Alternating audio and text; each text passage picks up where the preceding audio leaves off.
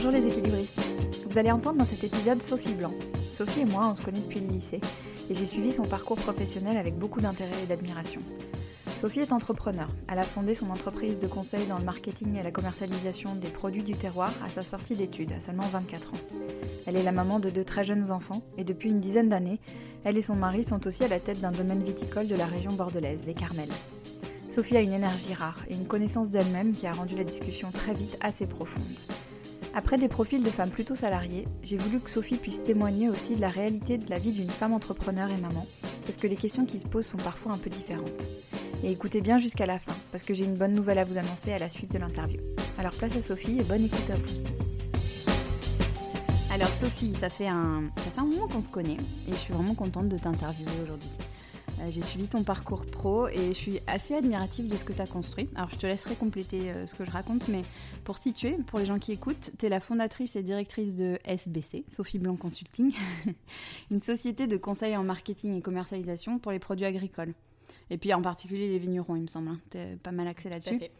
Euh, donc ta mission, c'est de valoriser leur savoir-faire, leur terroir. Et en plus de ça, ton mari et toi, vous avez repris en 2010 un domaine viticole, les Carmels que vous exploitez en plus de vos activités professionnelles respectives. Votre vin est super bon, donc je le dis comme pour que les gens aillent voir, euh, et cultivé en bio en plus. Et vous avez deux tout petits de 6 ans et bientôt euh, un an. Et j'ai eu envie de t'interviewer parce que je sais que c'est un sujet qui t'intéresse, les équilibristes. On en a parlé un peu avant, mais ça t'intéresse et en même temps, il y a des trucs où tu n'es pas, euh, pas complètement pour. On parlait des cercles de femmes, etc. Euh, mais ça m'intéressait surtout d'avoir euh, ton point de vue de jeune entrepreneuse qui s'est lancée hyper tôt euh, à ton compte et qui porte quand même beaucoup de casquettes au quotidien.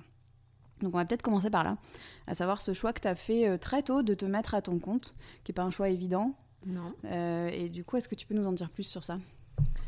Se mettre à son compte. Ça, c'est vrai que tout le monde me disait toujours Oh là là, mais tu as 24 ans, mais comment tu vas faire? Enfin, comment tu as fait pour créer ta, ta société? Et en fait, je pense que c'est. Alors, je suis quelqu'un qui réfléchit pas. Ah, enfin, disons que je, je, me pose peu de questions euh, d'ordre pratique. Je me pose beaucoup de questions d'un point de vue intellectuel, de savoir où aller, comment, pourquoi, etc. Euh, mais par contre, je me pose pas du tout de questions d'un point de vue pratique. Donc, je me suis toujours dit, euh, il fallait y aller. Enfin, qu'en tout cas, je, je... alors, y a, déjà, je me pose pas de questions d'un point de vue pratique, et de deux, je suis quelqu'un qui suis assez euh, intuitive, même beaucoup intuitive. Et je pense que si je manque de confiance en moi sur certaines choses, j'ai très confiance dans mon intuition. Et donc du coup, je sais, enfin, je, je savais qu'il fallait que je crée ma boîte, que je sois à mon compte et que je fasse euh, et que je fasse euh, je ne sais pas quoi quoi. Mais ton intuition, alors ça c'est déjà fort d'arriver à écouter son intuition à 24 ans parce que je trouve que c'est un truc qu'on apprend avec l'âge. Mais qu'est-ce qu'elle te disait, ton intuition Que tu pouvais pas bosser pour d'autres ou que tu avais. Que j'avais quelque chose à faire, ouais, que j'avais quelque ah chose à faire dans le monde du vin à Bordeaux. D'accord. Ah ouais, en plus dans le monde du vin, qui n'est pas ah un milieu d'où tu viens spécialement. Non, pas du tout. Et pourquoi alors le monde du vin? Parce que, euh, parce que des rencontres, euh, des, euh, des expériences qui ont des expériences douloureuses. Hein. Enfin, je pense que de toute façon, c'est, enfin, la création ne, ne, naît, je pense, de la douleur, quoi. Elle n'est pas de, elle n'est pas de quelque chose de où on est bien équilibré, etc. Non, non. Je mm. pense que je suis passée à travers des, des, étapes qui ont été très douloureuses et du coup, pour moi, c'est, enfin, ça s'est imposé, mais complètement. En fait, c'est assez marrant, c'est-à-dire que j'ai envie de dire que hum, j'ai créé ma boîte à 24 ans sans réfléchir. Mais une once de seconde, quoi. Enfin, je, je fonçais, quoi. Et mhm. je fonçais sur tous les sujets qui me paraissaient pas... Enfin, intéressants, bien sûr, dans mes compétences, bien évidemment. Mais je dis bien évidemment, mais euh, je dirais que je, je, me suis retrouvée dans des situations professionnelles où j'étais pas persuadée d'avoir les compétences. Hein. Mais j'y suis allée, quoi. T'y es allée. Ah ouais. Et ça a pris. Et ça a pris. Ouais. Personne n'a douté de toi euh, parce que toi tu doutais de bah, toi. Je, je, je, pense que non. parce que, vu que ça fait 11 ans, je pense que non. Mais euh, oui, oui, non, je me suis retrouvée dans des situations où je me suis dit, bah, je me suis retrouvée au micro euh, en train de parler de la fraise du Périgord ou de l'asperge du Blayet. C'était pas évident quand même. À... je n'ai pas une experte de la fraise du Périgord. Et en même temps, en fait, encore une fois, mais ça c'est mon, mon caractère, mais de me dire oh, j'interagissais avec des agriculteurs mais qui mm. étaient genre extraordinaires et, et, où ça me faisait mais un bien mais fou de discuter avec des gens comme ça qui avaient juste qui passaient juste leur vie à cultiver de la fraise, quoi, ou Mm. de l'asperge, ou des landes. Enfin, j'ai des histoires avec les landais, mais euh, des rencontres magiques, quoi. Enfin, C'est la passion de ces gens-là qui t'attirait? Ouais, ouais c'est la passion de ces gens-là, c'est euh, euh, peut-être leur enracinement. hein. Enfin, Mhm. Je pense que quand même l'agricole n'est quand même peut-être pas tout à fait un hasard. Ouais, non, non. Je pense que c'est des gens qui me, fascinent sur, certain euh, certains aspects. Et je sais que quand j'en peux plus de bosser ou des choses comme ça, ou que j'ai trop de choses à penser, que j'ai mon cerveau, j'ai l'impression que ça va éclater, je pense toujours, je me dis, Oh, mais t'imagines, dans- quand t'as 50 ans, là, tu seras au Carmel et en fait, t'auras juste à regarder si les tomates ça va, à faire ton raisin, à machin. Bon, je, je suis pas Mhm. persuadée qu'à 50 ans, je ferai ça, mais je sais pas pourquoi, pour moi, c'est des pensées, mais ultra rassurantes. Qui t'apaise, ouais. Ah ouais. Ah, c'est vrai. Et, et alors justement, ça me mène à une question que je me posais, c'est que- euh, comment vous avez eu l'idée de, de reprendre ce domaine-là? C'était avant l'arrivée de votre premier Ouais. enfant? Ouais, alors en fait, euh, ce domaine-là, c'est c'est pareil, c'est assez improbable. Euh, il, a, pff, il est intimement lié en fait à comment euh, à ma relation euh, avec les hommes, j'ai envie de dire, surtout avec mon mari, mais pas que. non, mais disons que c'est assez marrant. J'avais rencontré un, un- un jeune homme à Montréal avec qui on avait déjà parlé de ça, alors qu'on n'était pas du tout du vin ni rien, et on s'était dit Oh, un jour on fera du vin. Ce truc Mm. incroyable. Et quand j'ai rencontré Yorick, donc qui est mon mari, euh, on a, c'est une des premiers, un des premiers projets, enfin une des premières choses sur lesquelles on a discuté en disant Oh, ah ouais en fait euh, on adorerait faire du vin un jour et etc. Mais de la même manière, euh, c'est comme la, c'est comme la société, enfin la création d'SBC finalement. Euh, je me, voilà, c'était un projet et ok, on a pu y aller, ben on y allait. Et je pense que lui est quelqu'un de beaucoup plus raisonné que moi et réfléchi. Mais moi, j'avais pas du tout réfléchi au, au tenant et aboutissant, quoi. Je- que tu découvres au fur et à mesure que voilà que j'ai que j'ai découvert de manière un peu rapide à un moment donné, juste après l'arrivée de Quentin, de mon Ouais. premier. Ça a été aussi une période assez compliquée et que maintenant je j'apprécie dans toutes ses dimensions, quoi. Ouais. Ouais, je me demandais est-ce qu'il y avait une volonté, je sais pas, de transmettre un patrimoine ou, euh, ou des valeurs ou de se dire ah ça va être génial, ils vont courir dans les vignes pendant que. Mais pas du tout. Mais pas du tout. Allez, et alors ça, c'est assez marrant, cette histoire de patrimoine, Ouais. cette notion de genre quand, euh, quand tu deviens propriétaire. Oui.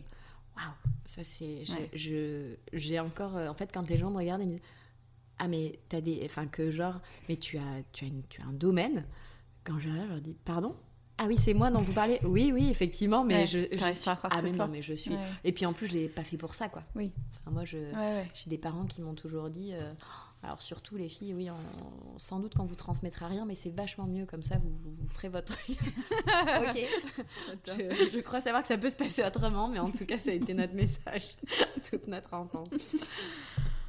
Et, et du coup, donc dans, dans cette vie que vous êtes construit euh, avec vos, vos boulots respectifs et les carmels et tout ça, euh, tu me disais il y a quelque temps quand on s'était vu que tu avais vécu tes grossesses de manière très différente et en particulier le retour au travail. Complètement. Parce que quand on est à son compte, j'imagine que c'est enfin, à son compte plus euh, propriétaire. Complètement. Donc, première grossesse à l'image de SBC. C'est-à-dire que hum, j'étais ouais, j'étais la première de mes copines à être enceinte. en plus, Ouais. donc, ça, c'est aussi important dans la, pour moi dans Mm. la prise de conscience des choses. Mm. Donc, comme SBC, c'est-à-dire que, ok, bon, bah oui, oui, on a fait un enfant. Enfin, je suis enceinte, très bien. euh, ok, j'ai un enfant qui est arrivé, très bien. Mais bon, en fait, je vais continuer ma vie quand même. Et, Mm. et, euh, et voilà. Et euh, effectivement, à- je pense qu'au. Quentin avait peut-être un an et demi, hein, donc ça a pris du temps quand même. hein Mhm. où là je me suis dit ok non là là il faut arrêter là c'est bon t'as un enfant maintenant il faut euh, voilà et c'était euh, c'est alors attention parce que je dis ça la manière dont je l'ai vécu dans le sens où j'ai choisi pourtant d'avoir un enfant comme j'ai choisi d'être entre d'être chef d'entreprise etc mais mais à un moment donné j'ai toujours une période de décalage où je me dis ah oui alors maintenant t'es maman donc il va falloir quand même se poser un peu. Donc euh, donc Quentin ça a été euh, je pense qu'à deux mois et demi je l'ai laissé dans le bureau euh, avec une secrétaire parce que j'ai rendez-vous avec le DG dans, chez un négociant sans aucun problème. Je suis très à l'aise avec ça. Tu partais avec ton bébé sous le bras et tu Ah le oui, laissais. bien sûr, j'allais avec la clientèle. Comme j'allaitais, c'était pratique. De toute façon, j'avais besoin de rien, mais Ouais. très à l'aise aussi Ouais. chez les clients, aucun problème. Ah, je faisais bien. ça. Ouais. Et alors, un- par contre, la chose, c'est que j'ai toujours été très honnête avec Quentin. Je lui ai toujours dit, je lui ai toujours dit, maman, en fait, elle est pas prête. Je suis désolée, elle a besoin de travailler et j'avais besoin de travailler parce que c'est, j'étais sans doute que j'avais très peur d'être maman. euh, et donc, euh, le boulot passait avant tout, quoi. Quentin ouais, six mois, je partais dix jours sur un salon mm. sans aucun problème, quoi. Mm. Et à l'inverse, mais longtemps après, quand même, six ans, mm. six ans après, finalement, ouais. cinq ans et demi, j'exagère, cinq ans et demi après, est arrivée Élise. Et où là, mais complètement l'inverse, quoi. Où je pense que j'ai passé beaucoup de temps avec elle je me suis forcée à la mettre que trois jours par semaine chez la nounou de 3 à 6 mois, enfin des choses improbables. Alors mm. oui, des fois j'avais des petits arrangements à trouver parce que mine de rien j'avais des choses à faire, mais je complètement différent, complètement différent. Ouais. Et, et, ça fait des enfants différents. Ça c'est une certitude. Ouais. Ouais. Tu le sens dans leur caractère ah Tu crois que ça a influencé Ah oui. Ouais. Ah mais évidemment. Ouais. Évidemment. Donc j'allais te demander qu'est-ce que l'arrivée des d'enfants a changé pour toi, mais euh, T'as un peu répondu, ça. Enfin, finalement, donc au bout d'un an et demi de Quentin, t'as. Ouais, ouais, j'ai changé. Ceci étant dit, j'ai, euh, je suis quelqu'un qui, euh, et je pense qu'il faut l'assumer, hein, euh, le travail peut passer avant sur certaines choses. J'ai un souvenir de Quentin qui s'est ouvert le front à la crèche à 3 ans, à l'école maternelle, pardon, en petite section, à la fin de l'année. Je donnais une formation à Libourne, donc l'école m'appelle, et Yorick, enfin mon mari du coup avait été appelé aussi. Et Yorick me dit euh, non non mais euh, abandonne pas ta formation, je m'en occupe, je vais à l'hôpital, etc. Mhm. Et je me dis mais c'est complètement dingue, je suis restée à ma formation quoi.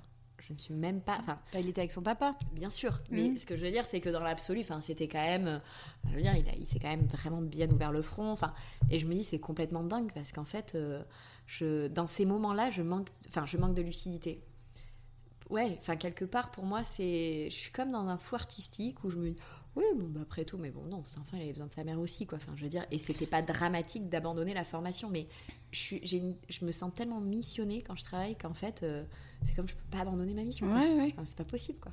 Mais tu vois, c'est courageux de l'admettre ça, parce que je ah, pense que je, c'est vachement important. En tout cas. Ouais, et en fait, euh, ce qui est super dans ce que tu dis, c'est que bah il avait son papa et que tant qu'il avait un des deux, tu vois, bien sûr, que tu cette liberté là, euh, bien sûr, c'est bien. Après, je suis d'accord. Après, c'est euh, c'est le comment c'est le début. En, tout cas, c'est la seule manière d'accepter ce qu'on est, mhm. que, de se le dire. Hein. Enfin, je veux dire, voilà, je vais pas mentir. Enfin, c'est comme ça.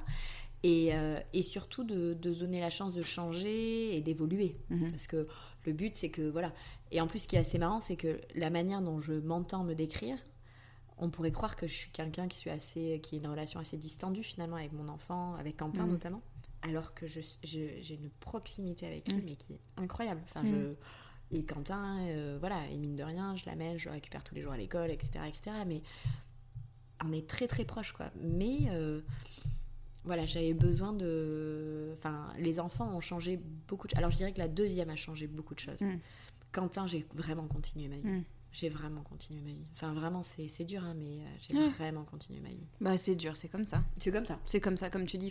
L'important, c'est de se connaître, savoir ce qui marche pour toi. Après, j'accorde beaucoup d'importance aux institutions comme la crèche, l'école pour moi c'est des relais qui sont mm. hyper importants mm. et en qui mais j'ai une totale confiance. Mm. euh, l'expérience a fait que j'ai appris à me méfier aussi de ma confiance aveugle un peu dans tout ça. Mais n'empêche que je pour moi le capital confiance elles l'ont à 200% à la base euh, les personnes qui s'occupent de Quentin ça ça doit t'enlever un sacré poids de ah, de charge mentale. Ah mais complètement.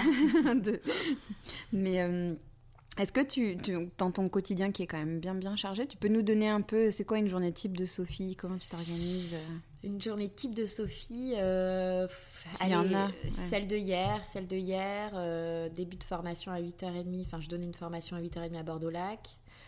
Euh, crèche ouvre à 7h30, donc mm. timing vraiment minuté. Mm. donc là, pour le coup, c'était chouette. Yorick fait des grosses horaires de travail, donc généralement, c'est moi qui emmène les enfants et qui les ramène tout tous les soirs, enfin tous mm. les jours. Là, pour le coup, il a amené Quentin, parce que de toute façon, à 7h30, euh, c'est l'heure, mm. grosso modo, à laquelle il part. Euh, bien sûr, euh, rocade bordelaise très fluide, comme on peut s'en douter, donc non pas du tout archi bouchonné. et du coup, bah, je suis arrivée en retard en formation, la course, mais Mm. un peu fâché mais en même temps aussi hyper dispo pour euh, donner tous les messages que j'avais, enfin transmettre tous les messages que j'avais à leur transmettre. Donc euh, voilà, plat, plat, plat, formation. À la pause, discussion avec Lise, euh, ma collaboratrice, donc sur tous les dossiers qu'elle traite pendant ce temps-là. Entre mes dossiers un petit peu. Je rappelle les 10 appels en absence que j'ai euh, sur la route du retour. Hmm. et puis je récupère tout le monde. Et... Mais tu les récupères. En plus, tu les récupères tôt. Alors là, pour le coup, ça. ah ouais, hier pour le coup, enfin une journée d'hier, c'est incroyable. J'ai récupéré à 17h30, ce qui est très tôt. Hein. Normalement, je suis plutôt sur 18h30, mais ce qui est quand même tôt. Ce qui est quand même bien quand c'est correct. Compte, ouais, c'est bien. C'est correct. Chapeau. Ça, ça fait partie pour moi du côté. Euh, j'ai hyper besoin. Enfin, si un jour je prends quelqu'un pour récupérer mes enfants et les doucher. Là, par contre, euh, j'aurais passé un stade qui est. Mm. qui pour moi est, au-delà de, du raisonnable quoi. Mm. Bah, c'est alors ce qui est complètement dingue parce qu'il y a plein de mamans qui le font mm. euh, je sais pas je pense à ma meilleure amie qui est avocate enfin je veux dire bien sûr qu'elle a des horaires jusqu'à 19h30 le soir et, et, je la juge absolument pas mais je ne sais pas pourquoi pour moi c'est euh, ça fait partie de mon job quoi enfin je ouais, et bon, voilà, ça fait partie de mon job, quoi. Non, mais c'est ça qui est intéressant, c'est de voir où chacune met son curseur. parce ah que ouais. moi, je suis comme ça. C'est hyper important. Ouais, ouais. Mais euh, et c'est intéressant ce que tu racontes parce que on entend, tu vois, quand on discute avec des gens qui sont à leur compte, il y a souvent deux discours sur la, un peu la flexibilité euh, dont on bénéficierait quand on est à son compte. Tu as soit le discours. Euh, ben oui, je suis à mon compte, donc j'ai une obligation de facturer un maximum parce qu'il faut bien que je vive, donc c'est pas moi qui choisis. Mhm. Donc voilà ça c'est peut-être quand tu es au démarrage, ou peut-être euh, c'est juste une mentalité. Et tu as l'autre discours qui est ben, c'est moi la bosse, donc je décide. Et euh, voilà, mes impératifs. Enfin, ce qui est non négociable pour moi, c'est ça. Toi, tu es, où entre les deux Alors, euh, tu, je pense que dans, ton, dans, ton, comment, dans ta chronologie, mm. je trouve ça assez vrai.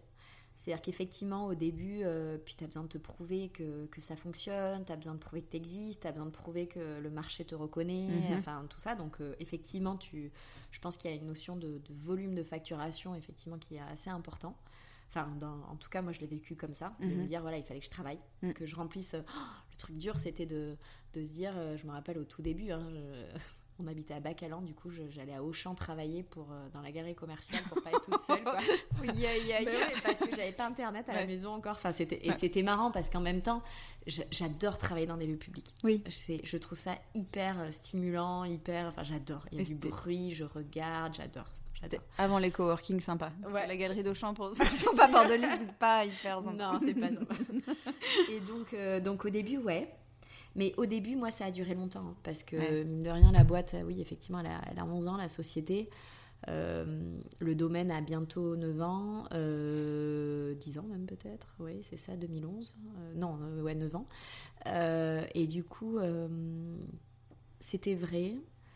Ça a changé quand je sais pas quoi. En fait, je sais pas comment dire, c'est-à-dire qu'à un moment donné, je me suis dit oui, là maintenant tu fais, tu te détaches. Et alors je sais pas si c'est l'argent faut pas se mentir. Hein. Mmh. Une notion de reconnaissance sociale qui passe par l'argent où tu te dis non, mais c'est bon là, ça va quoi. Puis de réassurance aussi, te dire c'est bon, j'ai ce qu'il faut pour vivre. Aussi, tout à fait. Je suis d'accord, même si c'est marrant parce que ça aussi pour moi c'est pas. Euh, enfin, comment euh, ouais, je sais pas comment dire, je, suis persuadée qu'on peut vivre avec très peu de choses. c'est assez étrange, mais pour moi, c'est pas. Mm. Mais bon, et c'est surtout que je vis avec peu de choses, même aujourd'hui, alors que je pense que oui, je pourrais dépenser beaucoup plus d'argent mm. si je voulais, mais c'est pas mon truc, quoi, en fait. Mm. Euh, et, euh, et, ensuite, ça a changé. Et en même temps, encore une fois, on est quand même tenu, enfin, on est prisonnier ou prisonnière de euh, de la structuration de sa société, si on a des salariés, si, enfin, je veux dire, à la fin du mois, il y a quand même des, impératifs financiers, administratifs et autres qui font que, bon, ben oui, à un moment donné, on peut pas non plus faire totalement ce qu'on veut. Mais je. Et d'ailleurs, c'est marrant parce que je, trouve ça hyper excitant d'avoir ce pouvoir de te dire oui, mais je suis capable de diminuer mon activité. Mm-hmm. Ça, c'est quelque chose que je trouve hyper. Mm-hmm. Euh, enfin, ouais, c'est peut-être parce que c'est de l'ordre du fantasme.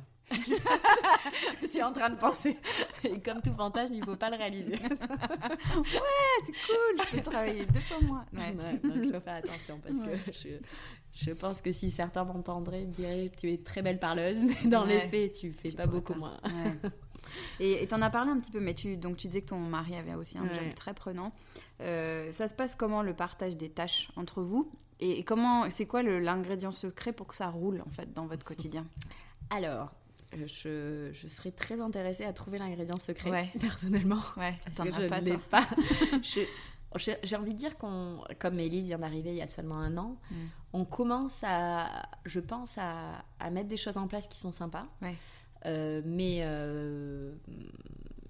selon les journées, je mm. peux vraiment dire que l'ingrédient secret, je ne l'ai pas trouvé. des fois. donc la réalité, comment ça se passe? La réalité, c'est que c'est un peu... parce que je pense que c'est quand même, quoi qu'on dise, beaucoup la mère qui impulse un un planning, une manière de gérer les choses, etc. Hein, quoi mm. qu'on dise. Enfin, en tout cas, de ce que j'ai l'impression. Mm. Euh, chose que je ne fais pas, parce que là, encore une fois, euh, c'est des choses qui s'imposent à moi, euh, donc je gère tout. Mm-hmm. Enfin, je, mm-hmm. Je me suis jamais. Enfin, moi, me dire. Enfin, je sais pas, par défaut, c'est toujours moi qui fais tout, quoi. En fait, c'est l'inverse. C'est-à-dire que je vais demander à Yorick excuse-moi, là en fait, je suis en déplacement, ou alors je vais avoir des horaires un peu chargés, est-ce que ce serait possible que tu t'occupes des enfants là, quoi? Ça. Ouais, donc c'était la planificatrice, c'était la. Tu distribues. Ouais, en euh, fait, je, me, je gère. Euh, enfin. Alors, encore une fois, euh, il, sera, il serait là, il, dirait peut-être pas ça. Mm. Mais mon ressenti à moi est juste que dans l'absolu, c'est Sophie, c'est moi. Et de temps en temps, je demande de l'aide ou je dis. Et ce qui est incroyable, alors ça, j'en parlais avec une amie, avec une copine ou une amie, peu importe. Et on se disait, putain, c'est dingue, c'est nul, quoi, d'en arriver à demander de l'aide, quoi, pour quelque chose qui, en fait, est complètement, normalement... Euh, enfin, je, ne suis pas la seule à avoir fait des enfants. Enfin, je, je, demande de l'aide. Ouais, d'accord, ok. J'en suis encore là, donc je pense que j'ai encore beaucoup d'étapes à... Mhm. J'ai beaucoup de choses à travailler là-dessus. Tu as, beaucoup... T'as beaucoup dans la tête, quoi. Oui, oui. Beaucoup, ah beaucoup dans la tête. Et, euh, et, alors justement, tu as beaucoup dans la tête. On entend souvent aussi que quand on est à son compte, chef d'entreprise, euh, le privé et le pro ont tendance un peu à déborder, enfin surtout le pro a tendance à déborder sur le privé. Est-ce que toi c'est quelque chose que tu vis et euh, comment tu arrives à mettre un peu des barrières? Alors, l'exemple qui me vient, alors c'est assez... Ma... Oui, non mais alors c'est certain. Et alors surtout quand, en plus, ce qui est extraordinaire, c'est que j'ai réussi à... Alors, de manière prétentieuse, mais j'ai réussi à donner à mon mari euh, l'outil ultime, qui est le domaine, pour qu'effectivement le pro soit à peu près omniprésent chez nous, et lui donner euh, l'excuse de, toujours avoir quelque chose à faire, quoi. Autre que euh, la construction d'une famille, etc. Il est toujours occupé. Donc, bah oui. ça, je, trouve que j'étais pas mal forte là-dessus. Et, après, dans, la, dans la répartition, Quentin, pour Quentin, un client m'a appelé, je lâchais tout, je lui répondais quoi. Pour Elise, mon téléphone est sur silencieux. Mm. Depuis toujours. Mm. Le soir, mon téléphone est sur silencieux. Mm. Je regarde de temps en temps, je vois si vraiment ou s'il y a vraiment un dossier urgent, voilà. Mais sinon, sur silencieux. Et le téléphone est pour moi un outil euh, euh, très ambivalent que j'adore. Mon téléphone est important pour moi.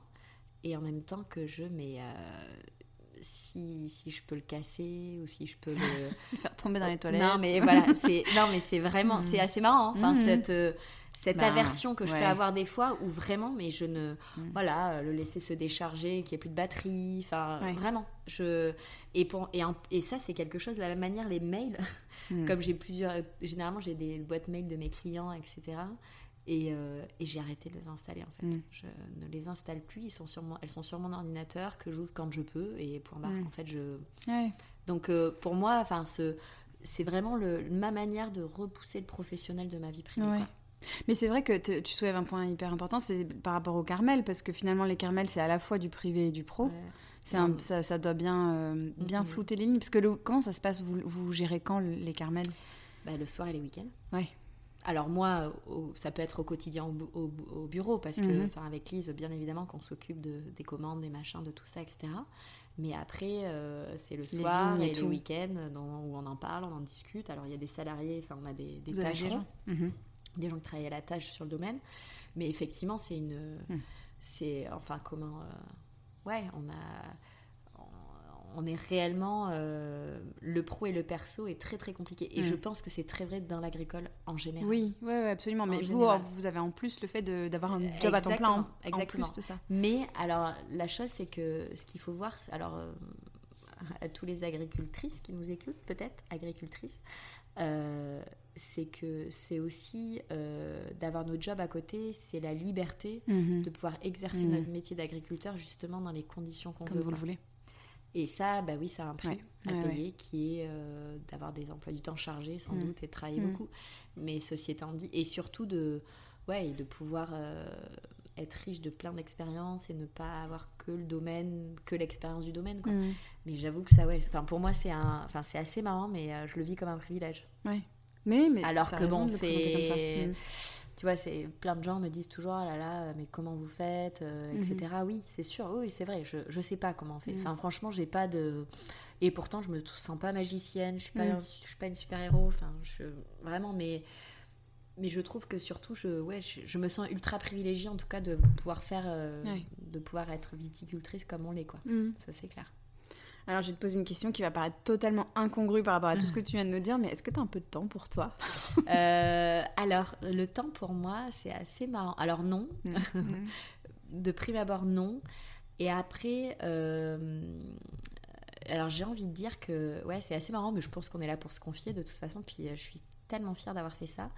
Euh, oui, j'ai du temps pour moi quand même parce que j'ai quand même fait 5 ans de psychanalyse, donc ça veut Mm. dire que oui, j'ai du temps pour moi parce que Mm. sinon, enfin, faire une psychanalyse, c'est quand même pas, Mm. on fait pas ça euh, À la légère. à la légère, et Mm. etc. Et du coup, oui, pendant 5 ans, je me suis obligée à avoir presque une, une demi-journée par semaine où bah, je devais aller chez mon psychanalyste euh, Wow. à Bordeaux, etc. Et pour moi, alors ce qui était assez marrant, parce que je me dis toujours que la, la psychanalyse devrait être euh, obligatoire en fait quand on est chef d'entreprise, Ouais. ou peut-être en général, en hein, général, je je crois. sais pas. Mais en tout cas, je trouve que c'est tellement extraordinaire et ça me Mm. permet tellement de, de franchir les étapes, de justement hein, des étapes de genre, euh, Oh, non mais en fait, euh, j'ai pas signé pour ça, euh, Mhm. je veux pas ça dans ma vie, etc. Que ce soit d'un point de vue du couple, d'un point de vue avec les enfants, d'un point de vue, enfin voilà, Mm. Ça me permet tellement de passer à travers les étapes et de et de et de mieux vivre et de mieux être moi-même et de mieux euh, et de mieux me connaître pour être euh, en plus ce qui est extraordinaire c'est que ça fonctionne tant sur le professionnel que le personnel quoi. Ouais.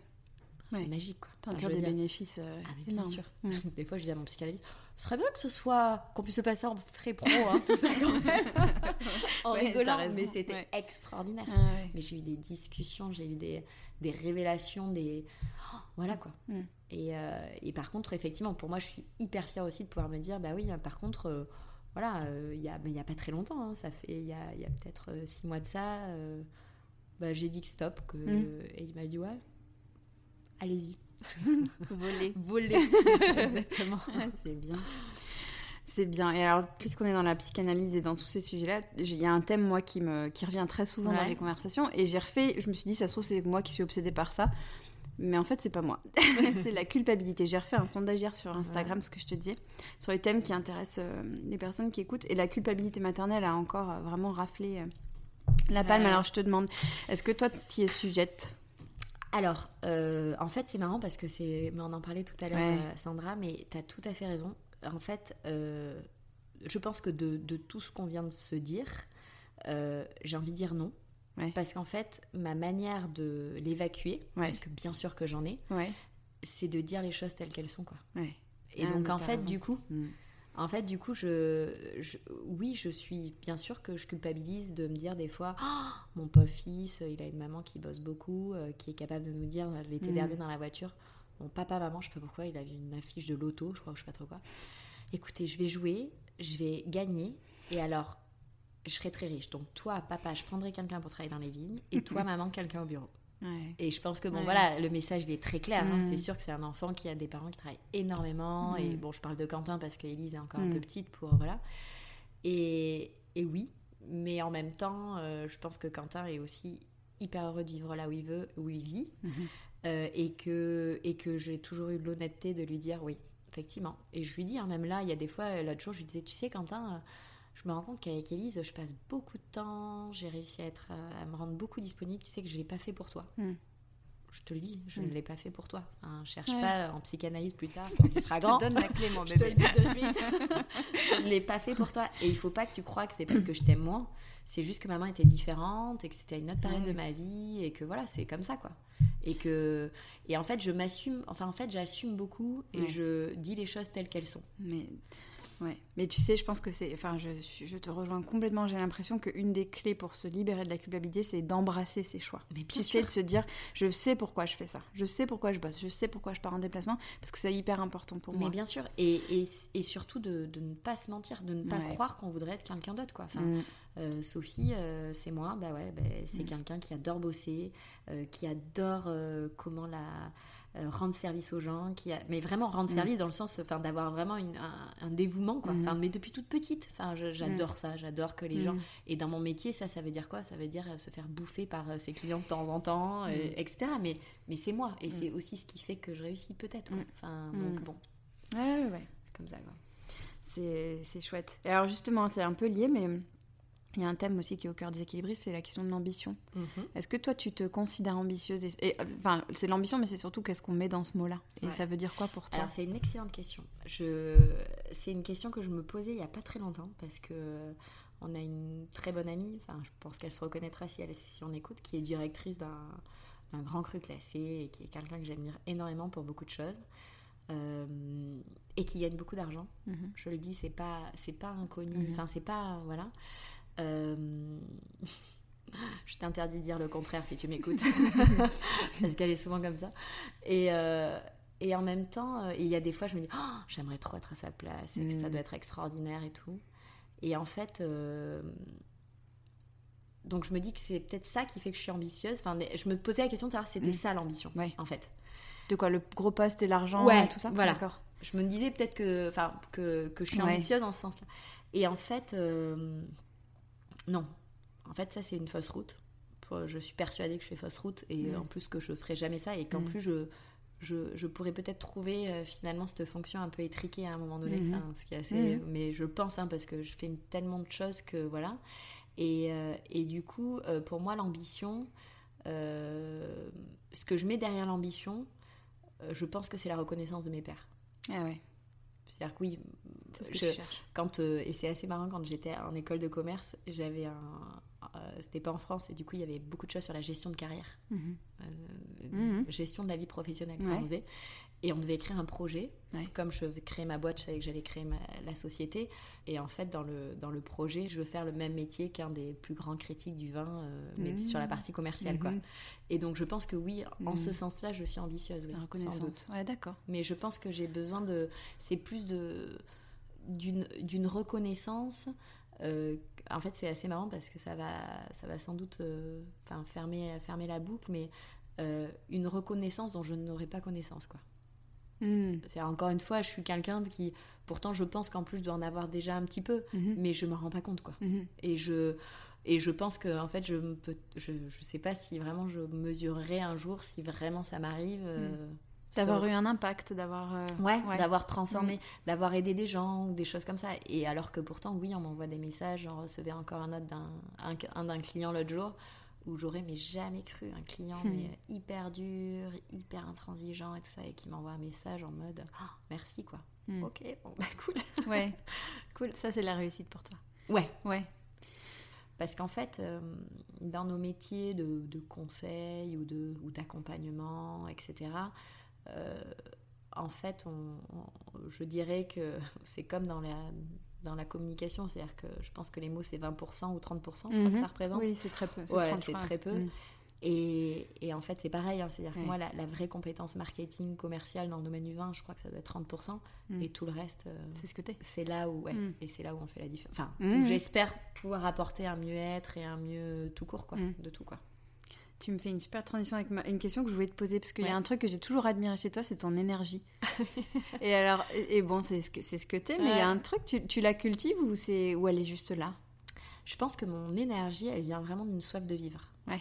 Ah ouais, c'est-à-dire que vraiment, mais ça- c'est assez marrant et des fois je me dis, putain, euh, je suis un peu tarée, mais bon, ça je le sais aussi.